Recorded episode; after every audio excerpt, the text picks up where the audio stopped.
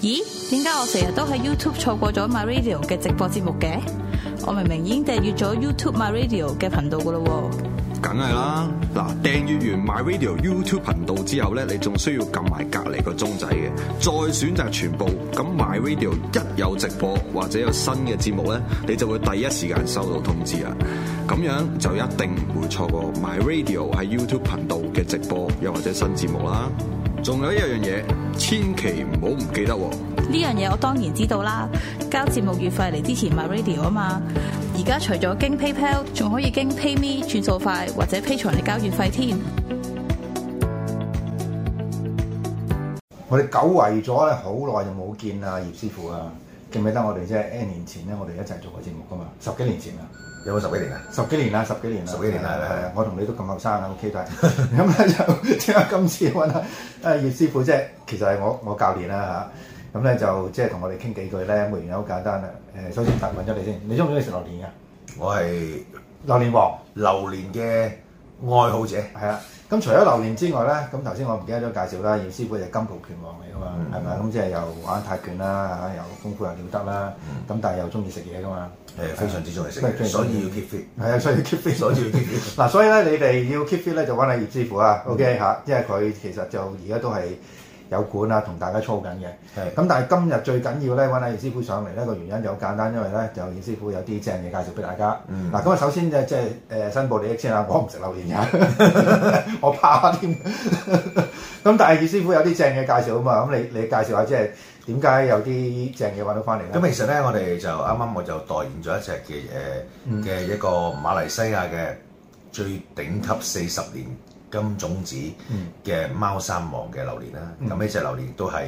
用咗個非常之，因為好多榴蓮咧嚟到之後咧，你會誒發覺佢哋嗰個品質有啲偏差，我聽過好似係唔唔夠新鮮啊嘛，係因為即係榴蓮都要新鮮嘅。因為係啊，因為你嚟到嗰陣時候，你經過個運輸啦，同埋佢有啲佢哋有冇雪咧？佢普通就好普通咁樣擺落雪櫃度，雪完冰完，即係冰鮮過嚟咯。嗯咁但係其實如果你食到最新鮮嘅話，應該係用呢個液氮嘅技術。我哋而家做緊液氮嘅技術，有冇聽過液氮技術？嗯有有，但應該你嘅食揾啖氣，係啦即係變咗誒速凍，速凍係啊啦，變咗流體，即係例例如啲魚啊咁樣，即係嗯誒你一用液氮氮氣咗佢咧，佢即刻死咗噶嘛嗯嚇。跟住你擺翻落水溶翻佢，即刻會生翻嗯嘅。即係用呢個技術去做呢個嘅榴蓮咯。好啊。嗱，咁啲榴蓮你即係簡單講講啦，就同平時我哋食開榴蓮有啲咩唔同先？ 誒食到樹上真係最即 係食到榴蓮味真係最新鮮嘅。 咁所以咧就大家嘢即係如果聽聽下葉師葉師傅介紹咧，其實就應該真真係真係試試啦。好咁但係最緊要一樣嘢就係價錢如何先？誒當然有直播價啦，有隻國家嗱，因為點？因為我介紹咧，好多人都聽到，即係都會即係想嚟試一試噶嘛。咁但係問題就係試唔夠噶嘛，你要俾唔俾一個 discount，即係話梁錦祥介紹過嚟嘅，俾一個即係好啲嘅價錢咁得唔得咧？都係當然啦，係咪啊當然啦，嗱，咁你即係大家再問下葉師傅嗰陣時，即係葉師傅一定係比較好，但係記住要答我朵啊！係啦 話話梁錦祥介紹嘅。係啦，嗱，除咗榴蓮之外咧，仲聽聞，因為而家都成誒、呃如果舊歷就已經係六月啦，係咪啊？中秋節啦，差唔多中秋節啦，咁有冇啲即係誒月餅啊之類介紹俾大家？我有一隻係最靚，全世界被譽為全世界最好食嘅榴蓮冰皮月餅，嗯，榴蓮冰皮月餅，係啦冇咁錯有冇黃嘅先？嚇、有冇黃嘅先？誒全部係榴蓮， 全部榴蓮係黃色 嘅，OK，哇！嗱，呢個比較另類啲，咁但係都係正嘢嚟㗎啦。係嚇啦冇錯，咁嗱，好啦，嗱，anyway 就即係月餅咧，大家可以諗諗先，因為都時間充足啦。咁但係即係都好多人都早訂嘅。係咁但係榴蓮，我相信大家就唔好猶豫啦。如果你食嘅話，就即刻揾你師傅。但係記住啊，搭我個朵啊，即係講明阿梁錦祥咁就有有一個少 OK 少嘅 discount 啊。可以留言啦，好啊，好啊。咁至於嗰個具體嘅聯絡方法咧，咁我一陣間會即係話俾大家聽嘅。冇咁錯誒，總之要揾阿袁師傅。咁啊，今日咧呢、個即係植入廣告嘅產品介紹咧，就到此為止啦。咁啊，我哋下一次再有師傅再有正嘢咧，再介紹俾大家好嗎？ ，OK 好，好，拜拜。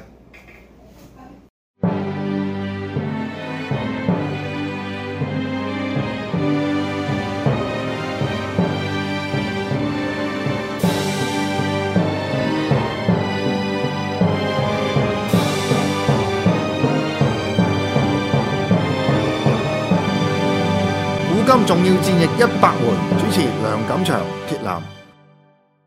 嗱，咁咪誒但係喺前兩日度啦，就佢美國係去誒、呃、對付呢個 ISIS-K 嘅時候咧，係就出動咗誒、呃、無人機啦，係啊咁呢個我諗相信總結咗啊，即係我諗去到二零二零年咧，基本上我哋即係見到下一次嘅大規模嘅戰爭咧，只有三樣嘢，其一就無人機啦，係第二樣嘢就係、誒、反導彈嘅防衞系統啦。係咁以色列就即係喺上一次同啊巴即係呢、個啊誒誒哈馬斯啊，應該喺加沙地帶嗰度咧，佢哋嗯係已經發揮得好長嘅嗰條鐵穹啦，我哋介係紹啊過啦係。啊咁第三樣嘢就係呢只 Hellfire 啦。係啊，咁所以我哋即係睇到美軍喺一個咁近距離被自殺最最最原始嘅自殺式嘅炸彈係即係誒嘅炸彈係攻擊到咧，呢、個責任一定係最高層負係嘅，係係係唔應該出現呢樣嘢。唔應該咁同埋你嗰啲煙條唔會咁渣噶嘛， 你幫你收唔到風噶。唔 係佢嗰個喺之前嗰幾日報紙已經講咗噶啦，會打噶啦。咁但係佢跟住講話，即係跟住會有一個誒恐襲啊嘛，咁但係又冇啊，係係咪啊啊咁咁你因為你知道咗啦嘛，係咪啊嗱，咁我哋講即係講講咧，就係喺誒即係前兩日嗰陣時候咧，佢哋亦都有火箭射向呢個後備機場嘅，即係喺美軍嗰度嗰個地方嘅，係但係全部被截擊。係咁呢個就相信喺美國入邊咧，佢有一個即係可能甚至比呢個鐵穹更，即係以色列嗰個鐵穹系統更加先進嘅一個防衞系統啦。係同埋 mobile 嘅 mobile 意思就係佢唔似以色列嗰個就要擺定喺度。係我相信佢嗰個 portable 添嘅，啊甚至係即係嗱，佢佢而家最新個佢冇講到究竟咩係咩系統，佢只係話咧喺誒喀布爾機場係學有幾支火箭射入去。係但係全部俾美軍截擊晒。咁即係換言之，其實喺嗰、個誒、呃、戰術戰術嘅層面咧，基本上係美國嗰個武器好先進嘅。其我都唔其敢諗啊其實你其實你搞唔到佢嘅 係。但係武器先進唔夠噶嘛，你喺上面撳掣嗰，即係上面做部署嗰班真係，如果豬頭炳就大鑊。 咁結果就係 turn out 就係咁樣啦，係啊係嘛啊好啦。嗱，咁點解我哋即係一再強調呢個 hellfire 咧？嗱，因為我我有一個觀點咧，就係、咧。即係當大家去討論呢個民主制度同埋獨裁制度邊個係好啲嘅時候咧，事實上你發覺咧，而家好多人好 stubborn 啦，即係拗唔到啦嚇。譬如話啊，呢、個獨裁制度咧就係誒誒好過民主制度，個原因好簡單，因為誒效率快啊嘛，效率高效率啦高效率啊嘛。高效率你話啊我譬如好簡單，我要喐阿趙薇，喐阿趙薇啦，係啊我要我要喐阿馬雲就喐馬雲啦係啊。咁點使佢而家好似以前咁鬼麻煩啫？係啊搞一輪 搞完啦，佢係走 Q 咗咁樣係咪？咁理論上係嘅。但係咧，一出咗呢只 Hellfire 之後咧，其實我就覺得可以做一個好簡單嘅解釋啦。因為呢只 Hellfire 咧，我相信而家喺任何世界地方咧，其實冇乜人咧係誒容易避得到，好難避啦，應該好難。因為佢速度好快啊！係啊，啊嗱，即係首先要聲明先，中國都有嘅。係嗱，中國嗰只唔係 Hellfire，但係中國嗰只而家出，佢哋話咧，佢哋出嗰只誒導彈咧係二十倍音速。哇嚇。咁基本上，即係如果佢要喐你咧，係截擊唔到，冇可能截擊到。係嗱，頭先我哋講緊嗰個喺黑布爾嗰個咧，就係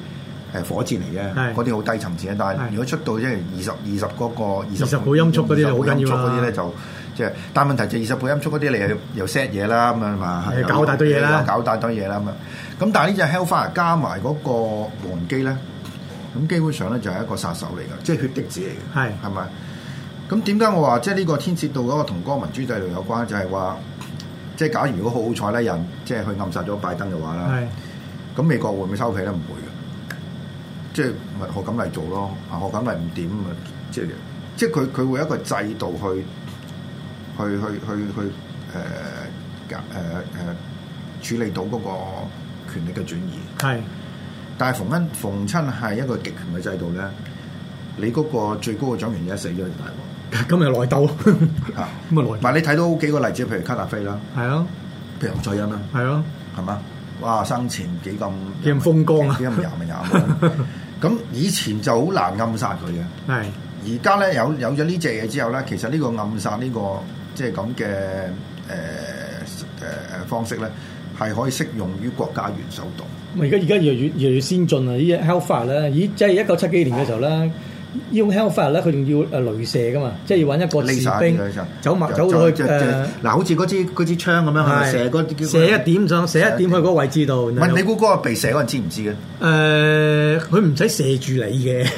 佢射住你間屋就得㗎啦。佢咁佢唔佢唔係就係炸一一忽仔咁簡單㗎。咩嗰陣時啲 Hellfire 佢都有成四廿五磅炸㗎嘛，嗯同佢啲炸藥咧都可以換嘅，佢彈頭可以改變嘅，即係可以換把。同埋佢最大嗰個，佢唔係彈頭，唔係炸藥，係嗰隻車葉嚟嘅。係啊，同埋佢咪佢佢彈頭好多種嘅，佢有好多種嘅，有誒譬如話佢要攻地道嘅話咧，佢都換咗做係嗰啲啊地道誒地道炮，嗰二三十層都照照啊爆照有啊嘅，照咁爆啊或者佢誒誒誒誒喺阿富汗嗰啲山洞嗰啲咧，佢用誒汽油炸，即係燒裏邊都得嘅，即係佢可以換好多種唔同嘅 miss 誒嘅 missile 嘅。嗯咁但係最厲害咩咧？佢嘅厲害就係話，佢由以前用支雷射，即係要派個人入去，用支雷射射住嗰個位置，然後靠個雷射，有因為個雷射又會有因為嗰個天氣啊、誒沙漠嘅風暴啊或者咩嗰個係導引，嗰個係街嚟啊係㗎嗰嘛個街嚟嘅，佢都會影響嗰個準確度嘅。即係但都係即係到到今時今日咧，已經唔再需要揾個人去 laser 住佢啦。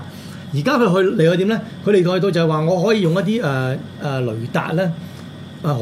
去到好短，即係嗰個位置去到好細啊，唔知啊三米以內咧，都已經係可以嗯可以去到嘅，即係已經係個即係個我唔差，只有三米到嘅啫。嗯所以變咗咧，佢已經唔需要派個人去去射住嗰個地方，然後就用呢個啊雷達嘅控制咧。誒射支火箭出去咧，佢而家個系統叫咧叫 fire and forget，即係話咧你射咗就得㗎啦，唔好理佢啦，嗯佢自己會揾佢㗎啦。咁就變咗嗰個呃暗，即係只要你知你喺邊度喂，呢。仲有喎，佢後邊嗰個機唔需要有人係喎，唔後使邊就後冇邊嗰個機係無人機嚟冇㗎，人無人機嚟㗎，係無人。佢咪但係無人機喺總部都有人控制啊嘅，即係佢用無人機去到嗰度，誒佢用嗰個無人機嗰個誒雷達偵測到你嗰個位置。然後佢射咗出嚟之後就唔使理㗎啦，咁嗰支嘢咧就自動跟住雷達嗰、個嗰、個數據咧就直接去揾你㗎啦。個精準度咧去到咧誒、呃大概係三米以內嘅，咁啊而家去到即係不過就比我哋啲誒。呃電話就渣啲，我哋我哋而家我哋知我哋我哋我哋而家電話咧個 GPS 咧個相差度咧係一米嘅啫，因為點解我哋誒、呃城市嘅電話嗰個 GPS 仲勁過佢哋咧？因為原來我哋城市嘅電話嗰個 GPS 系統咧，係我哋每一部電話咧都會送數據上到去個嗰個呃 center 度，然後 center 再 send 上去嗰啲誒大數據度分析，究竟你個電話喺邊個位置嘅，所以變咗佢去準確度去到一米度嘅啫。咁、所以咧，我哋而家誒揾位置地圖嗰啲好好清楚嘅。但係佢哋呢啲因為咧，大部分冇冇冇冇咁多電話啊嘛嘅地方，咁、變咗咧，佢真係完完全係靠嗰、個、啊即係個上面嘅衛星同埋嗰個雷達嗰個控制啦。咁、所以咧，佢相差就係三米度，即係能夠揾到個位置咯。但係問題因為佢爆炸力都勁嘅，咁變咗咧佢三米你擋唔到㗎，三米你即係哦三米譬如我我哋前邊嗰度爆咁，佢諗佢死埋㗎啦， 死埋㗎啦。啊同埋睇佢咩炸彈啫。佢如果換隻炸彈係勁啲嘅話咧，即係話頭先講啊，轉地又得，誒誒誒火燒你又得，有幾廿種選擇嘅。所以變咗咧，佢基本上呢種炸彈，如果真係話，即係話如果佢即係個美國佬真係話揀你嚟死咧，你基本上咧你都死硬㗎啦，應該。係嗱，仲有一樣嘢頭先阿鐵男未講嘅就係佢有嗰個誒 AI 人臉識別嘅。啊係啊係啊，佢佢就唔係淨係話你誒誒個位置喺邊度，咁簡單係啊。佢跟住就係佢 trace 到你嗰、個即係樣嘅時候咧，佢就會即哦係認得個認人嗯得呢度咪呢度咪就 big data 個數據厲害咯，即係話佢即刻可以分析到嗰個人係咪嗰個人，淨係啊喺個數據度攞出嚟，而且速度好快。即係等點解點解我哋點解美國佬咁驚中國嗰五 G 係先進過佢哋咧？就係怕佢哋有呢種咁嘅技術。咁就嗯而家實際上有啦，譬如你去機場咁，你又要喺面前嗰度數一數，其實呢啲已經入晒個入晒㗎啦啊入晒個大數據嗰度噶嘛。你行街嗰啲 CCTV 啊，就算佢影唔到你個樣，佢影到你頭頂嘅係啊嗰啲嘛。嗱，但係頭頭先鐵男講嗰度咧，我要再 update 下啦。而家個情況咧就誒、如果用呢只應該就唔係用我哋普通嘅衛星嚟，用軍用衛誒、人造衛星。大家佢啲軍用衛星好似話都人民用得㗎喎。唔係嗱，而家開始一樣嘢就係咧，誒、因為誒呢、個 Tesla 個老闆咧啊，佢就射咗，即係佢將會射幾萬個人造衛星上去我唔睇。誇咗幾萬個，佢啲佢啲人造衛星咁細嘅，好頂隻嘅，好頂隻即嘅。係好似我呢個電腦咁細嘅。哦，所以佢佢而家佢射嗰個火箭又平啊嘛。係佢差唔多日即係間即係隔一排又射嘅時候射係即係咁，因為呢啲人造衛星越做越細啊，係所以佢佢阿科咧就射好好多多隻上去上去好多上去。咁而家因為呢盤生意咁好咧，連呢個 Amazon 個老闆都射，佢又射幾萬個。但但係我聽過又話 Google 又會射好多上去。係啊係啊，咁真唔係係而家有錢就射㗎唔係啦，而家免費 WiFi 喎，將來。唔係 WiFi 啊，將來而家蘋果出嗰個手機咧，遲啲出個手機係有人造衛，即係可以播人造衛星㗎。哦，好誇 張。嗱，所以頭先你提到嗰五 G 嘅問題咧，五 G 冇㗎啦。誒，即係已經落後啦。啊嗱，呢個五 G 問題我哋解釋少少啦。點解即係呢啲外國即係誒西方嘅公司喺五 G 嘅問題上面點解落後咁緊要咧？因為佢哋起唔到發射塔。係因為咧，譬如話你好簡單，要去一啲好即係卡拉嘅地方啦，好危險嘅地方起嗰啲即係嗰啲嗰啲站咧，佢哋又要搞保險啊啲成啊嘛。同埋密度，因為五 G 嗰個密度好高嘅，因為五 G 嗰個誒數據傳遞咧得一百米嘅咋。係啊，咁所以佢咪誒中國嗰邊佢咪搏命起咯。唔係，所以而家我哋香港咪有啲街燈咪一百米一支咯。係啊，一百米一支。而家你睇到嘅喺香港起五 G，但係好不幸地咧，呢、個五 G 係將會被淘汰 嘅。個原因好簡單，因為而家全部係遲少少咧，我諗出年或者後年係咧，全部嘅嘅網絡唔係揾地下做。用人造衛星做啦，用人造衛星做哇咁好先進喎，係啊， 嗱呢個 implication 本真係好大嘅。係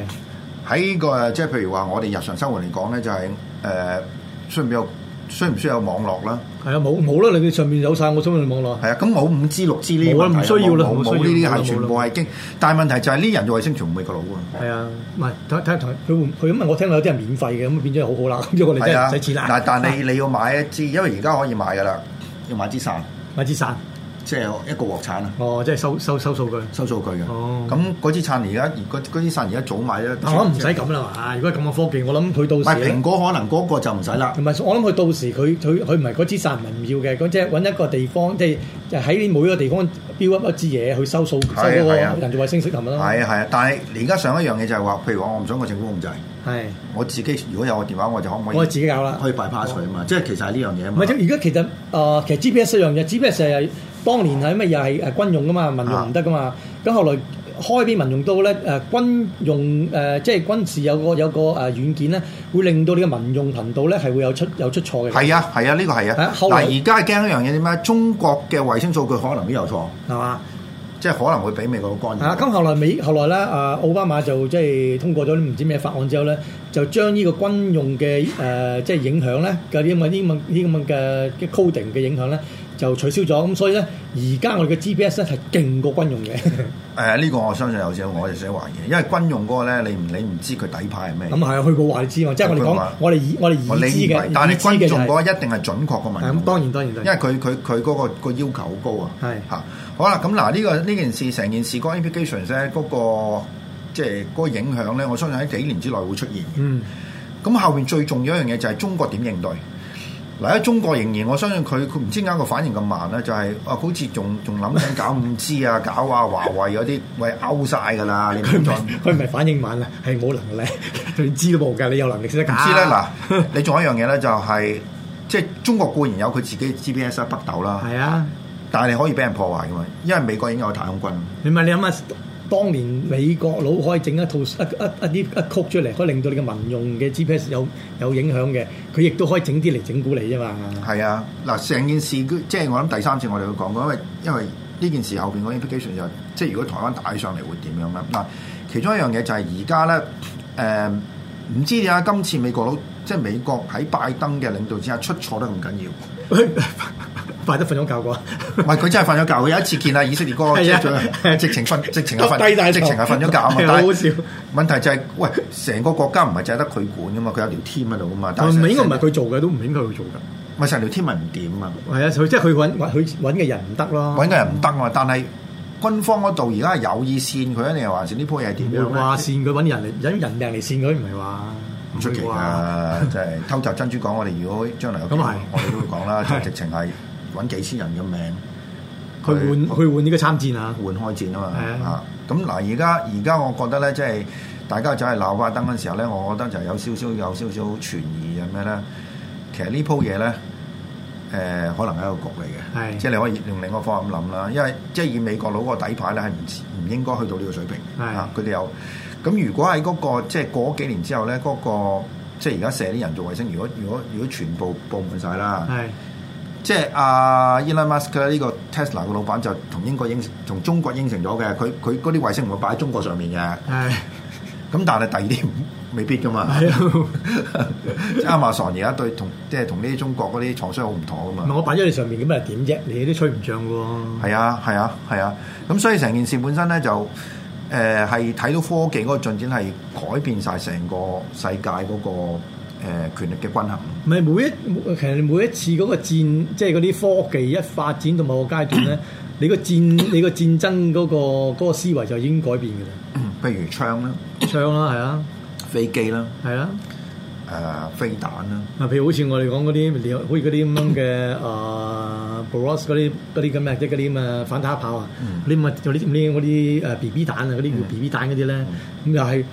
上十九世紀已經有呢個理念啦，到到誒二十世紀先至整呢種彈出嚟啫嘛，即係其實個科技行前咗好多嘅，跟住然後啲人咧就將呢種科技本來係科研用嘅，咁而家就拎咗嚟做軍用。係啊，咁一一用咗之後就改變晒成個嗰個戰爭打法啦，個係個啊打法㗎嘛。對，而家坦而家坦克車已經唔值錢㗎啦，已經係啊坦克車已經以前我哋坦克車就覺得係紅巴呢個陸軍嘅啊，但係而家連英國都唔再出坦克車啦。係啊，咁而家最緊要一樣嘢係通訊係啊嚇，譬如特別係衛星啦。係啊，因為有有咗衛星之後，你其實成個定位其實就即係你知道打咩先起碼。